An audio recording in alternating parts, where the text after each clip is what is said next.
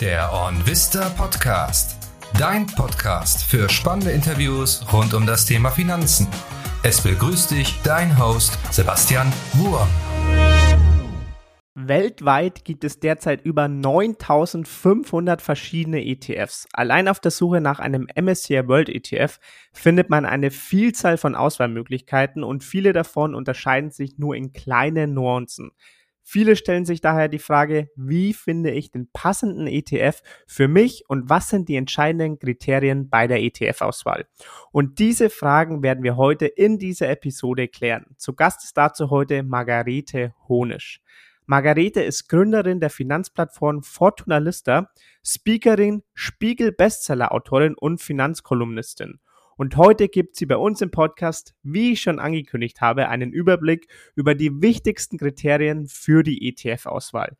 Daher jeder, der in ETFs investiert oder investieren möchte, heute aufpassen.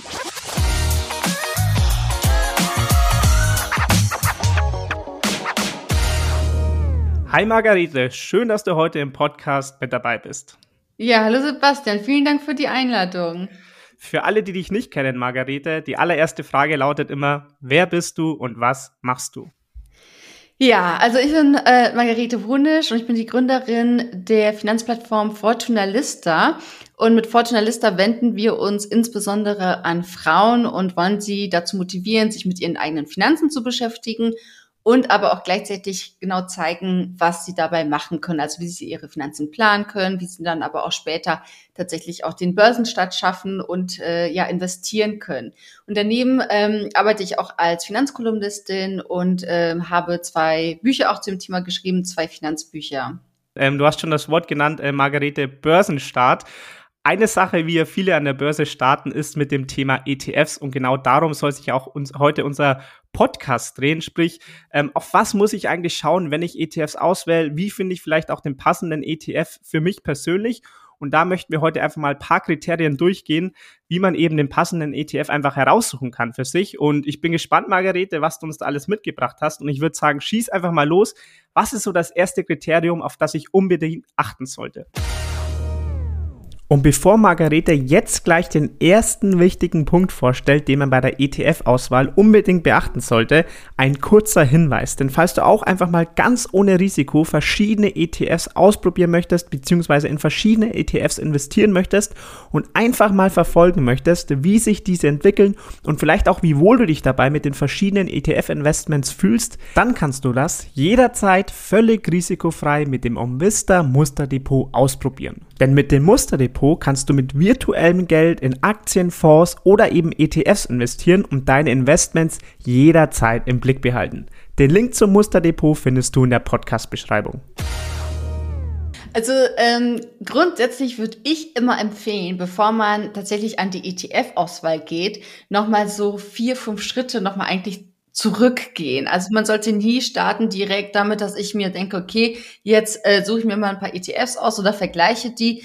Ähm, ganz wichtig finde ich, ist, dass man erst einmal so ein bisschen mit dem Risikoprofil startet. Also ganz wichtig ist auf jeden Fall mit dem Risikoprofil zu starten, weil wir alle haben ja ganz unterschiedliche Rahmenbedingungen. Also sei es, wie viel Geld habe ich zur Verfügung, wie ist insgesamt meine finanzielle Situation, Vielleicht aber auch bin ich eher empfänglich, auch nervös zu werden, also wie ist meine Risikowahrnehmung, ähm, Risikobereitschaft eben auch, also bin ich auch bereit, wirklich mehr Volatilität hinzunehmen, wenn ich dadurch irgendwie auch mehr Rendite erzielen kann, weil ein wichtiges Gesetz, Risiko und Rendite hängen ja immer miteinander zusammen. Und dann ähm, müsste ich mir auch mal anschauen, wie viel Risiko muss ich aber vielleicht auch eingehen, um meine Ziele zu erreichen. Also wenn ich beispielsweise eine große Rentenlücke habe, habe noch 20 Jahre bis zur Rente, dann muss ich mir halt auch überlegen, welche Rendite müsste ich eigentlich erzielen mit meinen Investitionen, um diese Lücke später zu schließen. Mhm. Und das ist dann wichtig, so ja die wichtige Balance zu finden. Und es ist auch gar nicht so schwierig. Also von daher da erstmal so schauen, wie viel Prozent meines Geldes will ich überhaupt dann am Ende vielleicht in Aktien-ETFs oder auch in Anleihen-ETFs investieren? Und dann finde ich den nächsten wichtigen Schritt, sich auch mal zu überlegen, welche Indizes gibt's ja überhaupt, weil ETFs bilden ja Indizes ab. Das heißt, ich muss mich erstmal damit beschäftigen, was habe ich denn da an Indizes? Und da gibt's ja wirklich hunderte, wenn nicht tausende verschiedener. Die bekanntesten natürlich sowas wie ein MSCI World, der vom MSCI eben dem Unternehmen ähm, aufgesetzt wird.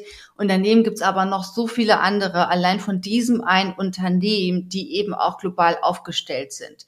Mhm. Ähm, deswegen würde ich mich dann im nächsten Schritt wirklich eben mit meiner Aufteilung der Indizes beschäftigen und dann überlegen, will ich eben den MSCI World haben, will ich einen Emerging Markets haben, will ich vielleicht auch Europa mit einem höheren Anteil haben. Also wie ist da insgesamt meine, meine Aufteilung?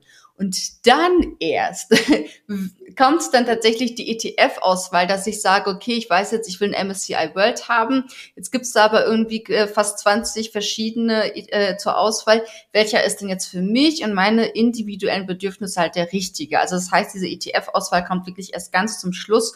Und da ist es auch wichtig, ähm, was ich auch manchmal erlebe, dass die Leute dann anfangen, irgendwie MSCI World in ihren Broker einzugeben und dann gucken, was kommen denn da für Ergebnisse. Das sollte man eben auch nicht machen, sondern wirklich äh, auf die Vergleichsseiten, die es da gibt, mal schauen oder eben sich auch die Factsheets durchlesen und die entsprechenden Kriterien dann anwenden also bevor man überhaupt auf die verschiedenen Kriterien zu sprechen kommt oder sich die verschiedenen Kriterien anschaut, sollte man sich definitiv erstmal noch andere, allgemeinere Gedanken vielleicht machen. Da hätte ich noch eine Rückfrage dazu, Margarete. Du hast gesagt, ähm, man sollte sich unter anderem Gedanken machen, wie viel Prozent man eigentlich investieren möchte oder sollte. Ähm, Gibt es da irgendwelche Faustregeln oder woran kann man sich da vielleicht als Anfänger so ein bisschen orientieren? Es gibt tatsächlich Faustregeln, die finde ich persönlich aber nicht gut. Also eine Faustregel ist zum Beispiel ähm, 100 minus das Alter und diesen Anteil kann ich dann in Aktien investieren. Das bedeutet, wenn ich jetzt ähm, 50 bin, dann wäre das 100 minus 50, also 50 Prozent kann ich in Aktien investieren. Wenn ich 20 Jahre alt bin, 100 minus 20, 80 Prozent kann ich in Aktien investieren grundsätzlich, der Gedanke dahinter ist ja richtig, weil man sagt, je mehr Zeit ich habe, je länger mein Anlagehorizont ist, desto mehr Risiko darf ich auch eingehen, weil ich dann eben diese Volatilität einfach aussitzen kann. Wenn ich jetzt eine Corona-Krise mitnehme oder wenn ich dann jetzt eben Ukraine-Krieg mitnehme oder gehen wir nochmal weiter zurück, Dotcom-Blase, die geplatzt ist. Ich habe aber 30 Jahre, dann ist die Wahrscheinlichkeit sehr groß, dass ich eben diese Krisen auch wieder sozusagen ausbalancieren, dass ich wieder auf meinen alten Wert komme, dass die Kurse wieder steigen. Ähm, deswegen ist der Gedanke dahinter ganz gut. Je länger der Anlagehorizont, desto mehr Risiko darf ich eingehen, weil ich die Volatilität einfach oder Börsencrashs einfach aussitzen kann. Aber das ist ja nur eine Seite der Medaille sozusagen, weil ich habe ja vorhin gesagt, es geht auch so ein bisschen um die Risikowahrnehmung. Wenn ich jetzt jemand bin, ich werde total nervös, weil ich irgendwie die ganze Zeit in der Tagesschau höre, ja, der DAX ist unter Druck und so weiter. Wenn mich das schon nervös macht, dann sollte ich natürlich auch schon, okay, wie kann ich mich dann so aufstellen, dass ich finanziell natürlich gut aufgestellt bin, aber trotzdem nachts gut schlafen kann, weil letztendlich wollen wir ja nicht irgendwie Geldanlage machen und investieren und dann äh, die ganze Zeit total nervös sein und Angst haben, wenn dann ein bisschen Kursschwankungen da sind. Aber für diejenigen, die jetzt wirklich gar keine Richtung haben, die jetzt gar nicht wissen, was ist denn für mich da ein guter Wert, da kann man tatsächlich mit diesen 100 minus Alter starten. Ähm, aber es ist halt tatsächlich nur eine ein kleiner Baustein. Und sowas wie Risikowahrnehmung meiner Meinung nach, es gibt ja auch verschiedene Tests dazu, auch psychologische, wissenschaftliche Tests, die wenden wir zum Beispiel auch bei uns in den Kursen an. Aber meiner Meinung nach weiß man, wie die Risikowahrnehmung ist erst dann, wenn man wirklich echtes Geld investiert hat. Also wenn man wirklich ins Aktiendepot reinguckt und sieht, okay, irgendwie meine ähm, Investitionen sind jetzt 15 Prozent eingebrochen oder selbst bei zwei Prozent werden schon manche nervös. Ich glaube, diese Tests, die sind ganz gut, um uns ein bisschen heranzuführen, aber es ist halt alles dann doch recht theoretisch. Genau. Ähm, ja, aber für all diejenigen, die jetzt zuhören und so eine erste Richtung haben wollen, 100 minus Alter, das ist so eine erste gute Orientierungshilfe, die man auch leicht umsetzen kann. Dann sagen wir jetzt mal, unsere Zuhörer ähm, haben jetzt ähm, sich ein bisschen Gedanken gemacht. Die wissen jetzt, wie viel Prozent ihres Geldes oder ihres ähm, ähm, Vermögens, ihres Gehaltes, wie auch immer sie investieren möchten. Und sie wissen auch schon, in welchen Index sie investieren möchten. Also zum Beispiel jetzt den MSCI World. Du hast vorgesagt, gibt verschiedene Indizes sagen jetzt einfach mal den MSCI World. Ähm, auf was sollten Sie dann achten oder was sollten Sie als nächstes machen? Also eine Sache, die man ziemlich schnell, wo man schon mal schnell aussortieren kann, ist das Formvolumen. Also wie viel Geld steckt sozusagen in diesem ETF drin. Das sagt mir so ein bisschen, wie beliebt ist der, ähm, auch bei anderen Anlegern und Anlegerinnen. Aber vor allem ist das deswegen wichtig, weil wenn jetzt ein Fonds zu klein ist, ähm, dann gibt es auch die Gefahr, dass dieser Fonds aufgelöst wird oder zusammengelegt wird mit einem anderen. warum ist das so? Die Fondsgesellschaft will ja natürlich auch Geld daran verdienen und sie verdient Geld da, da, daran, indem sie eben einen bestimmten Prozentsatz von diesem Fondsvolumen als Gebühren bekommt. Wenn jetzt dieser, dieses Fondsvolumen sehr klein ist, dann ist es natürlich nicht lukrativ für die Fondsgesellschaft, dass die da jemanden ähm, ja beauftragen, der sich drum kümmert, der das Ganze verwaltet. Die haben ja auch dann Depotkosten, Marketingkosten, Verwaltungskosten und so weiter. Das bedeutet, äh, je größer der Fonds, desto kleiner die Wahrscheinlichkeit, dass der ETF liquidiert wird, also aufgelöst wird oder mit einem anderen zusammengelegt wird. Und da ist so eine Faustformel 100 Millionen Euro. Also mindestens 100 Millionen Euro sollte die Größe sein. Und dann kann ich schon mal schauen, okay, welcher ist kleiner und den halt schon mal ähm, aussortieren. Man muss allerdings dazu sagen, beim MSCI World kann man das gut anwenden. Dann gibt's aber vielleicht auch noch einen bestimmten Themenfonds, der relativ neu ist. Größtes Hype-Thema ist ja eben die künstliche Intelligenz und da kann es zum Beispiel sein, dass so ein ETF ganz neu aufgelegt wurde und er natürlich noch nicht so groß sein kann. Dann würde ich empfehlen, im zweiten Schritt auf das Alter zu schauen. Wie alt ist der denn überhaupt? Und wenn der jetzt nur wenige Monate alt ist, dann vielleicht einfach mal auf so eine Watchlist setzen und vielleicht einfach mal beobachten, wie entwickelt er sich weiter oder aber ich denke mir, okay, ich gehe jetzt das Risiko ein, ich glaube daran und investiere wirklich auch schon ähm, in diesen ETF. Aber dann muss ich mir dessen bewusst sein, dass ich auch das Risiko eingehe, dass dieser ETF vielleicht liquidiert werden könnte. Vielleicht noch für diejenigen, die sich fragen, was passiert denn dann? Verliere ich dann mein Geld? Nein, so ist es nicht, sondern wenn ein ETF liquidiert wird, dann bekommt man das Geld entweder zurück. Also ich kann mir entweder selbst überlegen, was ist ein guter Verkaufszeitpunkt, um da jetzt eben auszusteigen, oder ich warte, bis das die Fondsgesellschaft für mich macht. Oder aber dieser ETF wird mit einem anderen zusammengelegt, dann habe ich halt einfach eine andere Aufteilung, eine andere Struktur in meinem Portfolio. Ist halt die Frage, will ich das oder nicht? Aber das ist dann schon mal ein wichtiges Kriterium, Fondsvolumen, und zwar mindestens 100 Millionen Euro. So, ähm, dann ist auch für viele Anleger und Anlegerinnen wahrscheinlich auch interessant, was passiert denn mit den ganzen Dividenden? Also letztendlich, wenn wir ja Geld investieren, hat man ja so zwei Ziele. Entweder man will an den Kursgewinn beteiligt sein oder man will und oder man will an den Dividenden beteiligt sein, an den, an den Gewinnausschüttungen. Und da hat man eben bei ETFs die Möglichkeit auszuwählen, sollen diese Gewinnausschüttung, diese Dividenden direkt an mich ausgeschüttet werden? Also will ich die dann auf meinem Verrechnungskonto im Aktiendepot haben? Oder möchte ich, dass der Fonds das automatisch reinvestiert, dass sozusagen das Gesamtvermögen vom Fonds, vom ETF wächst und ich damit sozusagen so einen Zinseszinseffekt auch habe? Das ist eine Entscheidung. Meiner Meinung nach gibt es da kein richtig oder falsch, sondern man muss sich einfach überlegen, was sind die jeweiligen Vor- und Nachteile bei so einem ausschüttenden ETF, dann landet das Geld halt auf meinem Verrechnungskonto, dann kann ich das für andere Dinge investieren, kann das ja mir auszahlen lassen und vielleicht auch irgendwann davon leben. Bei so einem thesaurierenden ETF heißt das wieder, wenn das wieder reinvestiert wird, habe ich eben diesen Zinseszinseffekt. Das heißt, dass ich dann am Ende etwas mehr Vermögen habe, als wenn ich dieses Geld jetzt immer ausschütten würde. Genau, das ist also so das zweite Kriterium. Ähm, dann das dritte Kriterium wäre, wie ist die Replikationsmethode? Also wenn man sich mal anschaut, wir haben ja diesen Index, wir haben den MSCI World und der ETF hat ja nichts anderes als den Auftrag, dass er uns die Performance vom Index liefern soll. Deswegen wollen wir in einen ETF investieren. Wir wollen die gleiche Performance haben, die auch der Index hat. Wir wollen das gleiche ja, Risiko letztendlich haben, äh, was auch der Index hat, beziehungsweise in Anführungsstrichen die gleiche Sicherheit, ähm, die gleiche Volatilität und so weiter. Und ähm, letztendlich ist also ein ETF die Kopie der Performance oder das ist das Ziel. Und dann gibt es verschiedene Möglichkeiten, wie erreicht man das denn?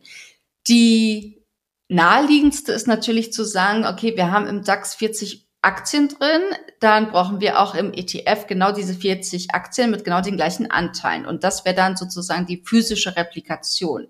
Also man hat im ETF genau das gleiche wie auch im Index.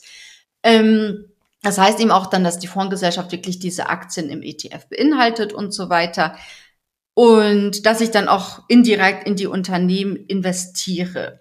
Jetzt ist aber natürlich das Problem, es gibt auch Indizes, ähm, die haben, der MSCI World, der hat um die 1500 Aktien beispielsweise. Und dann gibt's aber auch Indizes, da sind vielleicht 3000 Aktien drin. Äh, Im größten sind, werden sogar 9000 äh, und verschiedene Unternehmen drin. Und das wäre natürlich ein entsprechend größerer Aufwand, auch entsprechend teurer und vielleicht auch schwieriger, wenn es auch illiquide Märkte sind, also vielleicht Märkte, die nicht so leicht zugänglich sind, dass man sagt, okay, wir kaufen jetzt wirklich jede dieser Aktien, egal wie klein die ist, ähm, gerade in so einem großen Portfolio mit vielleicht 3000 verschiedenen Aktien, ist dann eine ja extrem klein. Und ähm, ja, bevor man anfängt, das Ganze eins zu eins nachzubauen, sagt man sich, wir sample das Ganze vielleicht. Also wir lassen die zehn Prozent der untersten Aktien, wo wir dann irgendwie so 0,00001 Prozent davon im Fonds hätten, die lassen wir einfach raus und versuchen, die Performance mit den restlichen Aktien abzubilden, indem wir die eben ja, samplen und die restlichen rauslassen. Und die Aufteilung ist dann ein bisschen eine andere, aber letztendlich habe ich da eben auch Aktien drin, die auch im Index sind, aber eben nicht alle. Das ist auch eine physische Replikation, wo man eben sagt, das dann die gesampelte. Und die dritte Variante ist, dass man sagt, na gut, ähm, wir haben vielleicht nicht mal alle Aktien drin, wir haben vielleicht sogar nicht nur Aktien drin, sondern wir wollen ja einfach nur die Performance abbilden vom Index. Und dafür bauen wir uns nochmal einen separaten Fonds, wo wir vielleicht auch, also wo wir auch die Aktien drin haben, die auch im Index sind, aber vielleicht auch sozusagen auch Derivate, Futures und so weiter, die uns auch durch eine Partnerbank, das ist jetzt ein bisschen, jetzt wird ein bisschen kompliziert, letztendlich auch die gleiche Performance garantieren. Also es sind dann sozusagen synthetische ETFs, das Ganze ist dann Swap-basiert, also ein Tauschgeschäft zwischen der Fondsgesellschaft und einer Partnerbank. Meistens ist das die Muttergesellschaft auch von, ähm, von, von der Fondsgesellschaft. Also zum Beispiel Deutsche Bank hat ja X-Trackers, die äh, ETFs auflegen und so weiter. Und da ist es dann eben so, da habe ich nicht zwingend alle Aktien drin, die ich eben auch im Index habe. Da habe ich nicht mal zwingend Aktien drin. Also habe ich auch keine Aktien nur drin, sondern eben auch andere. Und da ist das einzige, ähm, den Nachteil, den ich da habe oder das Risiko, was ich habe, ist, dass ähm, das auf maximal zehn Prozent gedeckelt ist und diese zehn Prozent nicht abgesichert sind. Das bedeutet, wenn jetzt der ähm, die Partnerbank sozusagen ähm, pleite geht, insolvent geht, dann habe ich halt nicht meinen ganzen ETF abgesichert, dann kann es eben sein, dass ich dann dadurch Verluste erleide. Dazu muss man sagen, es gibt ganz viele gesetzliche Regularien und Vorschriften, die eben dafür sorgen, dass das nicht passiert, wo man eben auch nochmal Sicherheiten hinterlegen muss. Also das hat wirklich auch nochmal eigentlich einen doppelten Boden. Ähm, aber grundsätzlich gibt es da einfach dieses Risiko. Mhm, okay. Auf was schaust du dann besonders oder was würdest du sagen, welche dieser drei Varianten, welche Replikationsmethode sollte ein ETF abbilden? Bei diesen dreien würde ich sagen, geht's also gerade beim Thema, äh, wie ist die Replikationsmethode oder ähm, wie ist die Gewinnaufwendung, ist auch etwas, was vielleicht so ein bisschen mit den persönlichen Vorlieben, sage ich mal, zu tun hat. Also was sind meine Ziele? Fühle ich mich, bin ich halt vielleicht jemand, der sagt, ich will, wenn ich jetzt in einen DAX-ETF investiere, dann will ich aber auch, dass natürlich alle Unternehmen mit drin sind dann soll ich natürlich das physisch replizierte nehmen und so weiter. Ich persönlich schaue ähm, noch auf andere Kriterien, weil das waren jetzt tatsächlich noch nicht alle. Ähm, ich schaue zum Beispiel auf die Kostenquote, die Gesamtkostenquote, die ist immer abgekürzt mit TER und ist auch immer prozentual angegeben, beispielsweise 0,2 Prozent. Das bedeutet, wenn ich jetzt eben 100 Euro im Monat investiere, dann zahle ich 20 Cent an diesen 100 Euro Gebühren an die Fondsgesellschaft dafür, dass die sich eben um diesen ETF kümmert. Das heißt, die Gebühren sind da schon mal sehr, sehr niedrig, aber trotzdem sollte man die auch vergleichen, um eben zu sehen, wie sind denn da tatsächlich die Unterschiede? Weil Kosten schmälern einfach meine Rendite und deswegen ist es wichtig, die auf jeden Fall auch im Blick zu behalten. Und eine andere Kennzahl, die ich noch empfehlen würde, sich auch anzuschauen, ist die Tracking-Differenz. weil ähm, ich habe ja vorhin gesagt, ein ETF hat die Aufgabe, den Index nachzubilden und diese Tracking-Differenz, die misst sozusagen die Qualität. Also wie gut hat denn dieser ETF jetzt diesen Index abgebildet? Wie genau ist denn die Performance? Und ähm, diese Tracking-Differenz entsteht aus der Rendite, die ich habe vom Index, minus der Rendite, die ich habe vom ETF. Das heißt, wenn die Rendite vom Index irgendwie ähm, 5% ist, die Rendite vom ETF ist 5%, dann bin ich bei Null. Das würde bedeuten, super, der ETF bildet diesen Index wirklich sehr genau nach. Wenn ich jetzt äh, im ähm, Index eine Performance habe von 5%, im ETF von 5,5%, dann habe ich minus 0,5 und alles im Minusbereich bedeutet, als wenn ich da im negativen Bereich bin, dass der ETF tatsächlich eine bessere Performance erzielte ähm, als der Index. Grundsätzlich sollte das Ziel sein, dass es aber gegen Null läuft, weil wir wollen ja wirklich die gleiche Abbildung haben und diese Tracking-Differenz, die ändert sich auch ständig. Also die bleibt auch nie gleich, sondern die ändert sich ständig. Aber da habe ich nochmal wirklich so einen Qualitätsfaktor. Mhm, okay, das waren jetzt fünf Kriterien. Ähm, hat man damit dann alles abgebildet, deiner Meinung nach?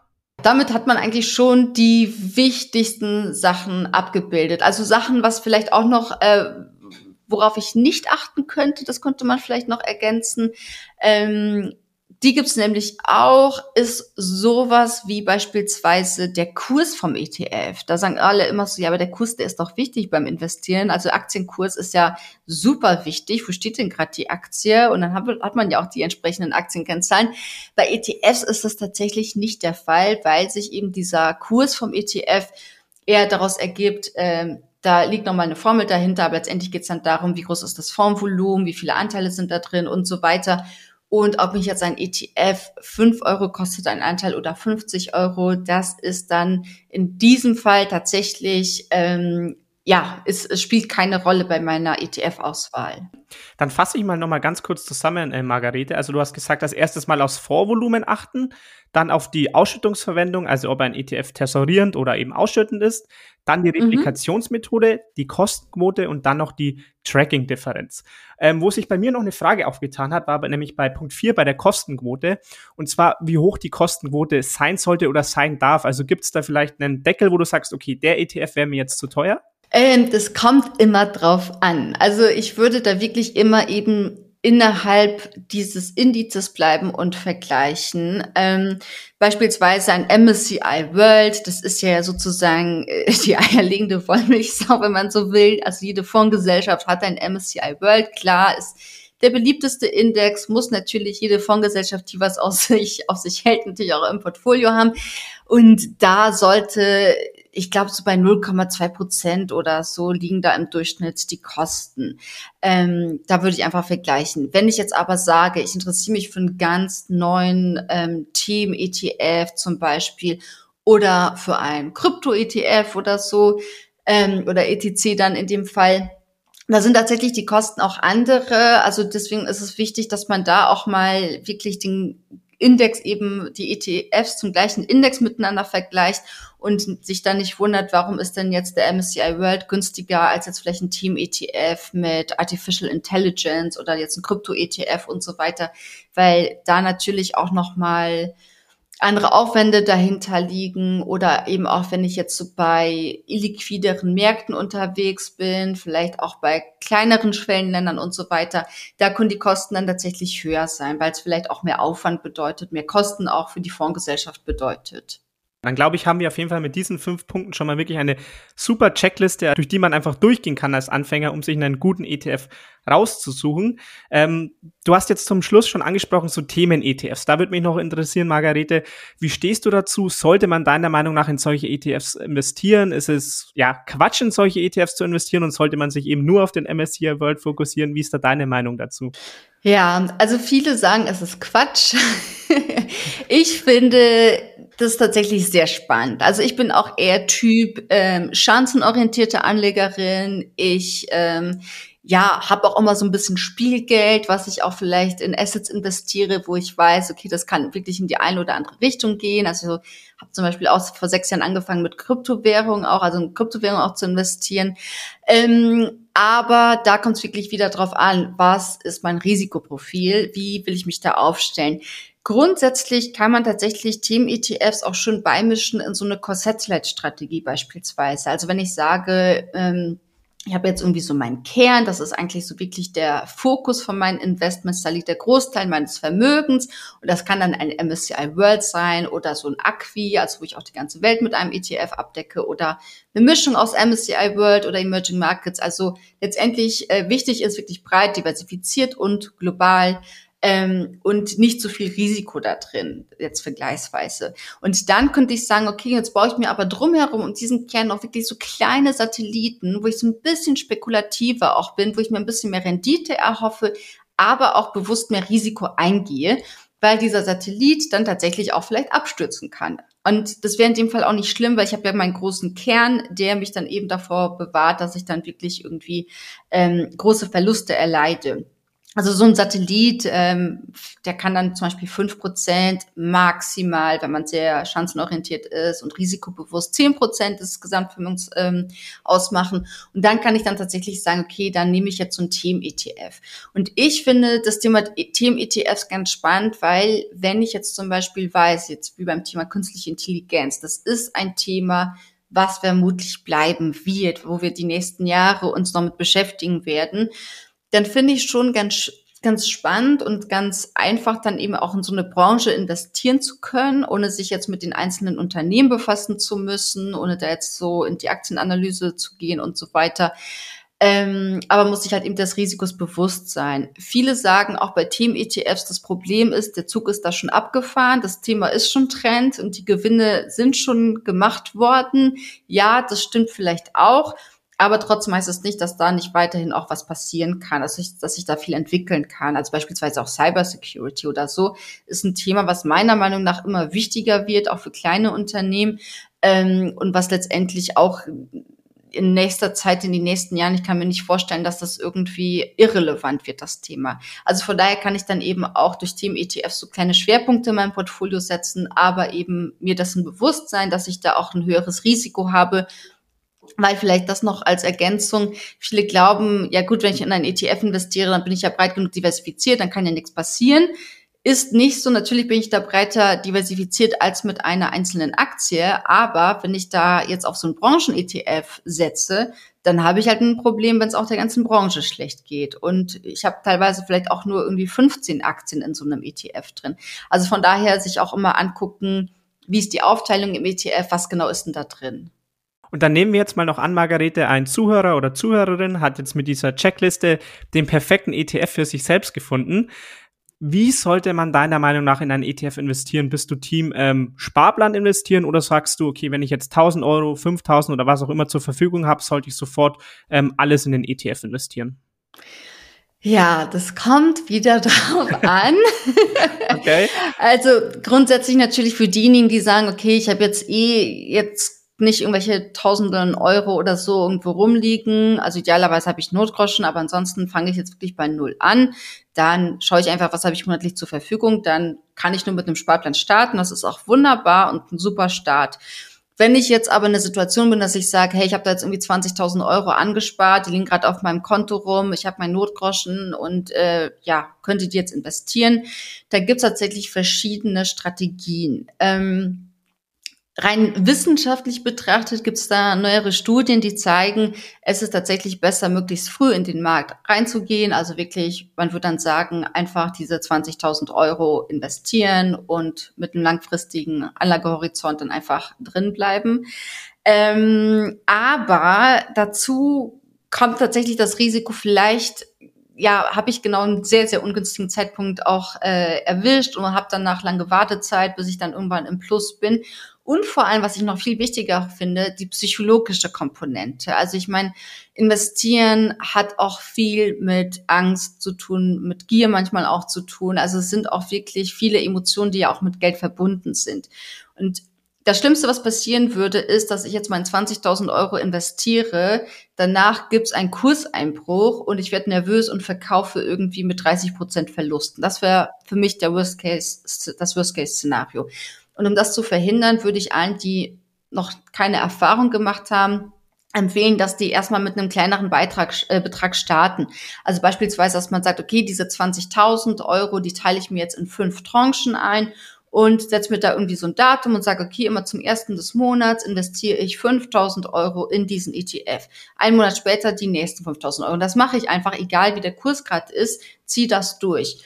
Und dadurch habe ich genauso wie beim Sparplan so einen Durchschnittskosteneffekt. Das heißt, ich habe jetzt nicht den besten Kurs vielleicht erwischt, aber ich habe jetzt auch nie den schlechtesten Kurs erwischt, sondern immer so einen Durchschnitt daraus. Und der Vorteil ist, dass ich schon nicht mein ganzes Geld eben drin habe und nicht so nervös bin, sondern ich habe dann eben noch dieses Backup von 15.000 Euro am Anfang und kann mich dann auch mental und emotional so ein bisschen an das Ganze auf und ab an der Börse gewöhnen und bin dann vielleicht hoffentlich entspannter, wenn ich dann mal der dritten und vierten Tranche bin, dass ich sage, okay, ich weiß jetzt so ein bisschen, wie das Ganze hier läuft, habe jetzt meine Erfahrung damit gemacht und kann dann wirklich guten Gewissens diese letzte Tranche investieren und dann vielleicht mit einem Sparplan auch weitermachen. Mhm. Okay, alles klar. Ich glaube, Margarete, da haben wir heute einen wirklich guten ETF-Guide ähm, als Podcast aufgenommen. Die erste Frage des Podcasts war eine persönliche Frage, ähm, wer du bist und was du machst, Margarete. Deswegen auch die letzte Frage wird jetzt nochmal persönlich. Und zwar würde mich interessieren, was für ETFs du denn eigentlich im Depot hast. Mhm. Ja, natürlich die Klassiker, MSCI World und Emerging Markets, aber ich äh, setze da tatsächlich auch noch auf so ähm, Themen- oder Faktor-ETFs. Also beispielsweise habe ich noch ähm, Small Caps hinzugefügt. Das heißt, dass ich dann auch in kleine Unternehmen investiere, aus den Industrie, aber auch aus den Schwellenländern. Die birgen natürlich ein höheres Risiko, aber vielleicht auch höhere Renditemöglichkeiten. Das werden wir dann vielleicht in 10, 20 Jahren sehen. Wenn du mich dann nochmal fragst, kann ich dir sagen, ob sich das gelohnt hat oder nicht. Ähm, Genau, und dann, wie ich schon erzählt habe, setze ich tatsächlich auch auf Themen-ETFs. Also ich habe eben diese Core-Satellite-Strategie, wo ich eben so Satelliten mir drumherum auch aufbaue und habe beispielsweise vor einigen Jahren mit mir auch ähm, so ein Cybersecurity und Artificial Intelligence ETF auch schon mit reingeholt, weil ich das Thema einfach super spannend finde, beide Themen und weil ich auch glaube eben, dass die uns auch in den nächsten Jahren sehr, sehr stark beschäftigen werden. Ähm, genau, also ja, das ist sozusagen mein meine Strategie, meine die ETFs, die ich habe. Und daneben habe ich schon erwähnt, ich habe auch Einzelaktien, habe auch äh, Kryptowährungen. Also ja, bin da auf jeden Fall so ein bisschen eher chancenorientierter unterwegs. Ist sicherlich nicht für jede Person geeignet. Und man muss auch dazu sagen, ein risikobehaftet breiteres Portfolio bedeutet nicht automatisch mehr Rendite. Also sowas weiß man dann erst im Nachhinein. Aber das ist das, wo ich für mich festgestellt, festgestellt habe, damit geht's mir gut und ähm, ich beschäftige mich auch gern damit und deswegen ähm, ja, schaut zu meinem Portfolio aus, meine ETFs.